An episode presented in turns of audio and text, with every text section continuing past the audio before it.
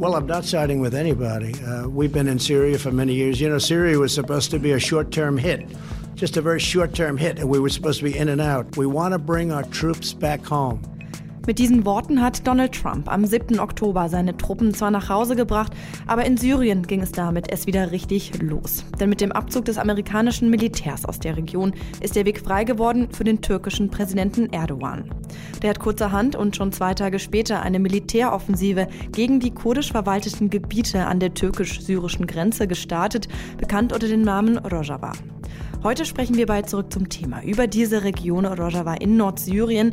Dabei versuchen wir der Frage nachzugehen, was die Besonderheiten der Region sind und wie sich nach der Offensive der Türkei die humanitäre Situation dort entwickelt. Heute ist Freitag, der 13. Dezember 2019 und ich bin Amelie Berbot. Schön, dass Sie da sind. Zurück zum Thema. Immer wieder hört man von neuen Angriffen auf das kurdisch verwaltete Gebiet Rojava. Dabei fällt es mir persönlich immer total schwer, den Überblick zu behalten. Welche einzelnen Parteien da mitmischen, wer welche Ziele verfolgt und so weiter. Das wird bei einem Blick in die Nachrichten nicht einfacher, denn Rojava gilt als selbstverwaltetes demokratisches Gebiet, auch als Vorzeigeprojekt im Nahen Osten. Um ein bisschen Klarheit in die Situation vor Ort zu bringen, spreche ich mit Philipp Breu. Er ist als Journalist und Kriegsberichterstatter regelmäßig vor Ort. Hallo Philipp. Hallo. Du warst ja kürzlich noch in Rojava, um über die dortige Universität zu berichten. Wie ist denn die Lage dort im Moment? Also seit ich im April das letzte Mal in Rojava vor Ort war, hat sich die Lage extrem verschlechtert ähm, für die Zivilbevölkerung dort, weil die Türkei mittlerweile ihre Offensive an, nicht nur angekündigt hat, sondern die Türkei ist auch eingerückt nach Rojava, um diesen Sicherheitskorridor zu schaffen, von dem sie sehr lange geredet haben. Ähm, und jetzt gibt es natürlich eine dramatisch verschlechterte, Sicherheitssituation, weil die kurdischen Kräfte dort ihre, ihre Sicherheitskräfte abziehen mussten aus Gegenden, in denen es noch sehr viele Schläferzellen des Islamischen Staats gibt. Also auch natürlich deswegen, weil die türkische Offensive sehr viele Menschen vertrieben hat. Man redet von zwischen 150.000 bis 200.000 Menschen, die aus dem etwa 30 Kilometer breiten Nordstreifen, äh, Streifen im Norden an der türkischen Grenze vertrieben wurden. Rojava ist hierzulande vor allem für die politische Linke auch eine gewaltige Projektionsfläche. Wieso? Was ist das Besondere an diesem kurdischen Autonomiegebiet?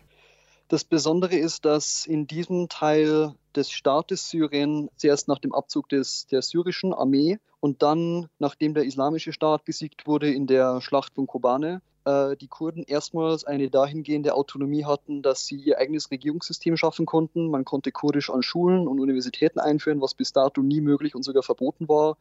Und die kurdische, die Partei, die über die kurdische Partei, die über, über Syrien, ähm, die Syrien jetzt kontrolliert oder die, die den meisten Einfluss gerade auf lokaler Ebene hat, hat ihre Ideologie ganz stark ausgerichtet auf diesem demokratischen Konföderalismus, der sehr stark durch die Figur Abdullah Öcalan geprägt ist. Und man hat danach eine Möglichkeit geschaffen, sowohl für sehr viele Minderheiten, die auch unter, unter den Kurden, unter der kurdischen Herrschaft jetzt existieren, die ganzen Aramäer, die ganzen Assyrer, auch sehr viele arabische Stämme, die dort noch heute sind, ähm, dass man auf, auf einer gleichen Ebene mit diesen Leuten, nicht, dass man sie regiert, sondern auch, dass diese Minderheiten mitregieren können, weil es gibt dieses weltweit einmalige Co-Chair-System. Das heißt, sowohl Männer und Frauen als auch ähm, die Minderheiten, die unter den Kurden in Rojava leben, gleichberechtigt einzubinden in dieses System, weil alles bis auf bis zur kleinsten Einheit der Kommune hin wird alles von den Menschen selber verwaltet. Es gibt keinen Zentralstaat wie im, wie im, Resten, im Rest Syriens, der von, von, von Damaskus aus kontrolliert wird, sondern die Menschen kontrollieren und regieren sich eigentlich selber, bis auf die Einheit einer Kommune runter.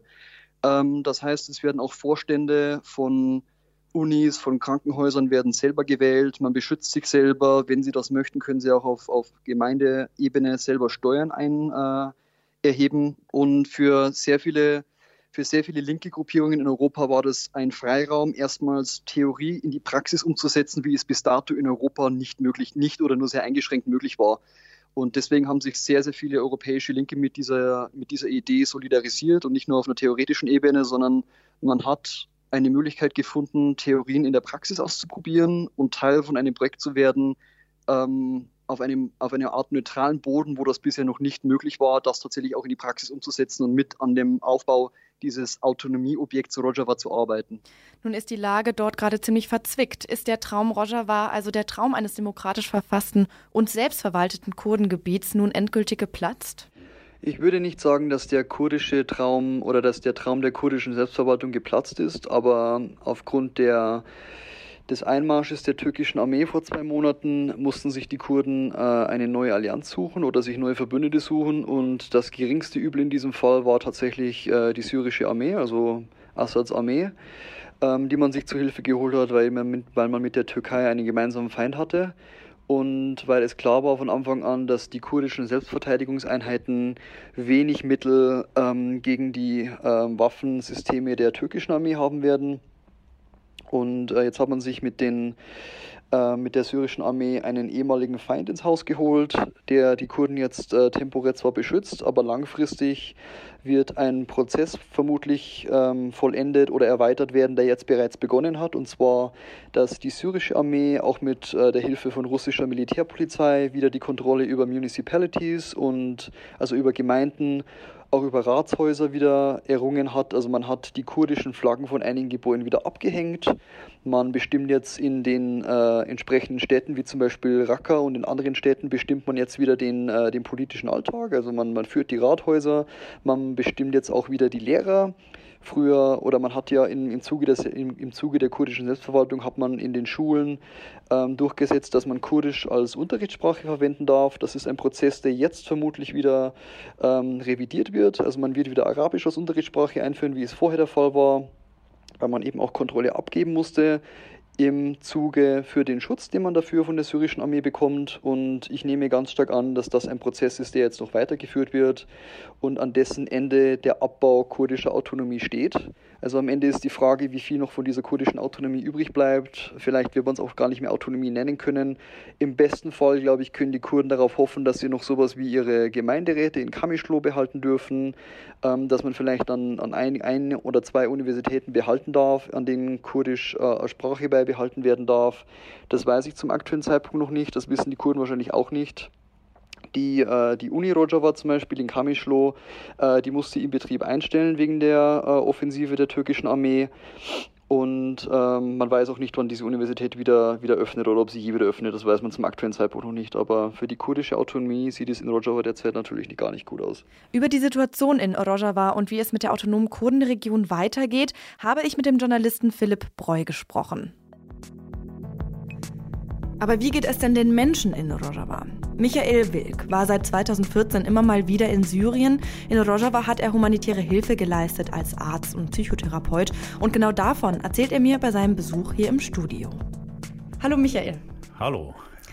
Offiziell herrscht ja seit dem 17. Oktober in Nordsyrien Waffenruhe. Zahlreichen Berichten ist allerdings zu entnehmen, dass trotzdem weiter gekämpft wird. Ähm, du warst jetzt als Arzt vor Ort. Unter welchen Umständen hast du dort gearbeitet? Kannst du mal ein bisschen erzählen von deinen Eindrücken? Also ich bin ja seit 2014 immer wieder in dem Gebiet und habe ein gerüttelt Maß an Erfahrungen mit militärischen Auseinandersetzungen. In der Vergangenheit waren das vor allem äh, Auseinandersetzungen, militärische äh, Kämpfe mit Daesh, also mit dem Islam, sogenannten Islamischen Staat. Äh, jetzt ist es ja zunehmend die Türkei, die mit islamistischen Bodentruppen dort in das Gebiet einmarschiert ist. Und insofern hatte ich jetzt auch die Erfahrung dort. Wir waren nach dem Beginn des Einmarschs am 9. Oktober mit einer kleinen medizinischen Delegation relativ schnell dorthin gefahren, um auch zum Ausdruck zu bringen, so eine solidarische Haltung gegenüber den Leuten in Rojava. Und ich war also mit zwei anderen Menschen dann notfallmedizinisch unterwegs in Tal Tamr. Das ist eine kleine Stadt am unteren, wenn man auf der Landkarte guckt, also südöstlichen gelegenen Gebiet, direkt angrenzend an die Invasionszone. Diese Stadt war zu dem Zeitpunkt, obwohl offiziell Waffenstillstand äh, das genannt wurde, eher euphemistisch, war heftig umkämpft und es fallen auch immer noch Schüsse. Das hat also jetzt ein bisschen nachgelassen, aber zu der Zeit, wo wir da waren, waren also von Waffenruhe keine, kann keine Rede sein. Das halte ich eher für eine kriegspropagandistische Maßnahme, um die Leute zu beschwichtigen. Also wir hatten jeden Tag schon an den ersten paar Stunden, wo wir da waren, hatten wir ein halbes Dutzend Schwerverletzte und Sterbende und hatten alle Hände voll zu tun. Die Menschen in der Region Rojava haben ja auch einiges aufgebaut in den letzten Jahren, ähm, von der Selbstverwaltung bis hin zu kurdischen Universitäten und Schulen. Was ist davon übrig geblieben? Das meiste ist noch übrig. Wir haben ja äh, Gott sei Dank jetzt nicht irgendwie eine Invasionszone, äh, die ganz Rojava beeinflusst. Es ist jetzt ähm, ja 2015, 16 war das erste Mal, dass die Türkei einmarschiert ist in das Gebiet mit dem sogenannten Euphrat-Shield. Das hatte damals das Ziel, die äh, Kantone, um die Region Kobane zu trennen von dem Gebiet Afrin, also um zu verhindern, dass die vor allem unter ja, äh, mehrheitlich kurdische bewohnte äh, Gebiete sich vereinigen und dort eine, eine entlang der Grenze eine entsprechende äh, Einheit bilden können. Das ist damals schon sehr früh gewesen und die letzte große Invasion war ja Beginn 2018. Da war ich auch vor Ort in Afrin Sheba und habe gesehen, wie 100.000 Geflohene äh, dort auf den Feldern teilweise kampieren mussten nach der türkischen Invasion in Afrin. Und jetzt hat sich das Ganze sozusagen wiederholt in dem Gebiet zwischen Talabjad und Serikanye und auf circa 120 Kilometer Länge und 30 Kilometer Tiefe. Das ist schon ein großes Gebiet. Aber die anderen Gebiete sind äh, weiterhin unter Kontrolle der Selbstverwaltung von Rojava. Auch unter die Checkpoints sind noch unter Kontrolle von der Asaish, also von der vor allem kurdischen Polizei mehrheitlich, die die Sicherheit im Inneren der, des Gebietes sicherstellt. Also das ist nach wie vor unverändert. Auch die Projekte laufen weiter, halt ausgenommen das Invasionsgebiet, wo natürlich die islamistischen Bodentruppen ihr Unwesen treiben. Die meisten politischen Beobachter gehen jetzt trotzdem davon aus, dass der Traum eines autonomen Rojava nicht mehr sonderlich realistisch ist. Aber was denken denn die Menschen vor Ort selbst? Ja, wie gesagt, ich habe ja relativ äh, engen Kontakt. Ich unterstütze seit Jahren dort den kurdischen Roten Halbmond und äh, weil ich halt oft im Gebiet bin, äh, habe ich auch eine gewisse Akzeptanz und kann deshalb auch Fragen stellen, die nicht nur dann mit ja, politischen, oberflächlichen Aussagen beantwortet werden, sondern wenn man so ein bisschen hinter die Kulisse guckt, ist natürlich eine große Verunsicherung da und auch eine gewisse Angst bei vielen Leuten. Auch gerade deshalb, weil jetzt natürlich nach dem Rückzug der USA und nach dem erzwungenen Bündnis, man muss ja wirklich sagen, das ungeliebte Assad-Regime ist jetzt sozusagen wieder unter dem Einmarsch der Türkei erzwungenermaßen zur Hilfe gebeten worden, zur Absicherung der Grenzen. Assad gibt es nicht ohne Russland. Das heißt, äh, die Leute der Selbstverwaltung, die Menschen in Rojava haben jetzt äh, mit russischen und äh, Assad-Interessen zu tun. Und natürlich kann man sich unschwer vorstellen, dass ein diktatorisch aufgebautes Regime wie das Assad-Regime, zentralistisch nach Damaskus ausgerichtet, nicht gerne eine Selbstverwaltung im Gebiet Rojava hat. Das war noch nie der Fall. Und jetzt haben sie halt wieder sozusagen über diese Intervention der Türkei oder über die Invasion der Türkei wieder einen Zugriff auf diese Gebiete. Das wissen die Leute natürlich. Aber ich sag mal so, man ist gewillt, das mit äh, Klauen und, und allen möglichen Mitteln zu verteidigen. Also man kriegt immer wieder gesagt, wir haben natürlich nach wie vor unsere bewaffneten Einheiten. Es sind ja Tausende von Leuten nach wie vor unter Waffen in der JPG und JPG. Äh, und auch in den SDF. Also es geht ja nicht nur um kurdische Menschen, sondern auch um assyrische, aramäische und arabische Menschen, die dort mitgenommen werden in der Selbstverwaltung. Die wollen schon noch ihre Selbstbestimmung und die wollen sie auch verteidigen. Äh, das Ergebnis ist natürlich momentan offen und hängt auch so ein bisschen äh, davon ab, was international an Druck erzeugt wird. Der Arzt und Psychotherapeut Michael Wilk hat in Rojava gearbeitet und war bei mir zu Gast im Studio, um über die Lage dort zu sprechen. Vielen Dank. Gerne. Das Gebiet Rojava in Nordsyrien ist ein Sehnsuchtsort und momentan hart umkämpft. Der Arzt Michael Wilk und der Journalist Philipp Breu waren beide vor Ort und haben die Lage in Rojava für uns geschildert und eingeordnet. Das war zurück zum Thema heute am Freitag, den 13. Dezember mit mir, Amelie Berbot. Ich hoffe, es hat euch gefallen, unser Podcast.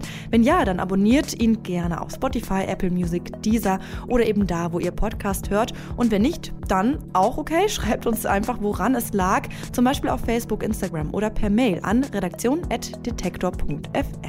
Auch Themenvorschläge nehmen wir da gerne entgegen. Am Montag äh, in unserer nächsten Folge geht es dann um Verschwörungstheorien der neuen Rechten. Zurück zum Thema vom Podcast Radio Detektor FM.